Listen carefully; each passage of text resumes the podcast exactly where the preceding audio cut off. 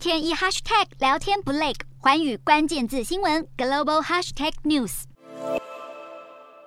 为了对抗通膨，匈牙利央行也在二十六号宣布要再升息四码，来到百分之十点七五，这让匈牙利的基准利率创下二零零八年十二月以来的最高水平。好，匈牙利的货币负零持续的疲软，迫使匈牙利央行实施越来越严格的紧缩政策，在过去短短一个月内升息的幅度就达到四百八十五个基点。由于匈牙利国内预算也面临赤字，投资人在市场氛围恶化之下。纷纷选择抛售负零，经济学者就预估，匈牙利今年整体的通膨率平均为百分之十二点二，到二零二三年算有可能会降到百分之九点九五，但仍然远高于央行设定的百分之二到百分之四的目标范围。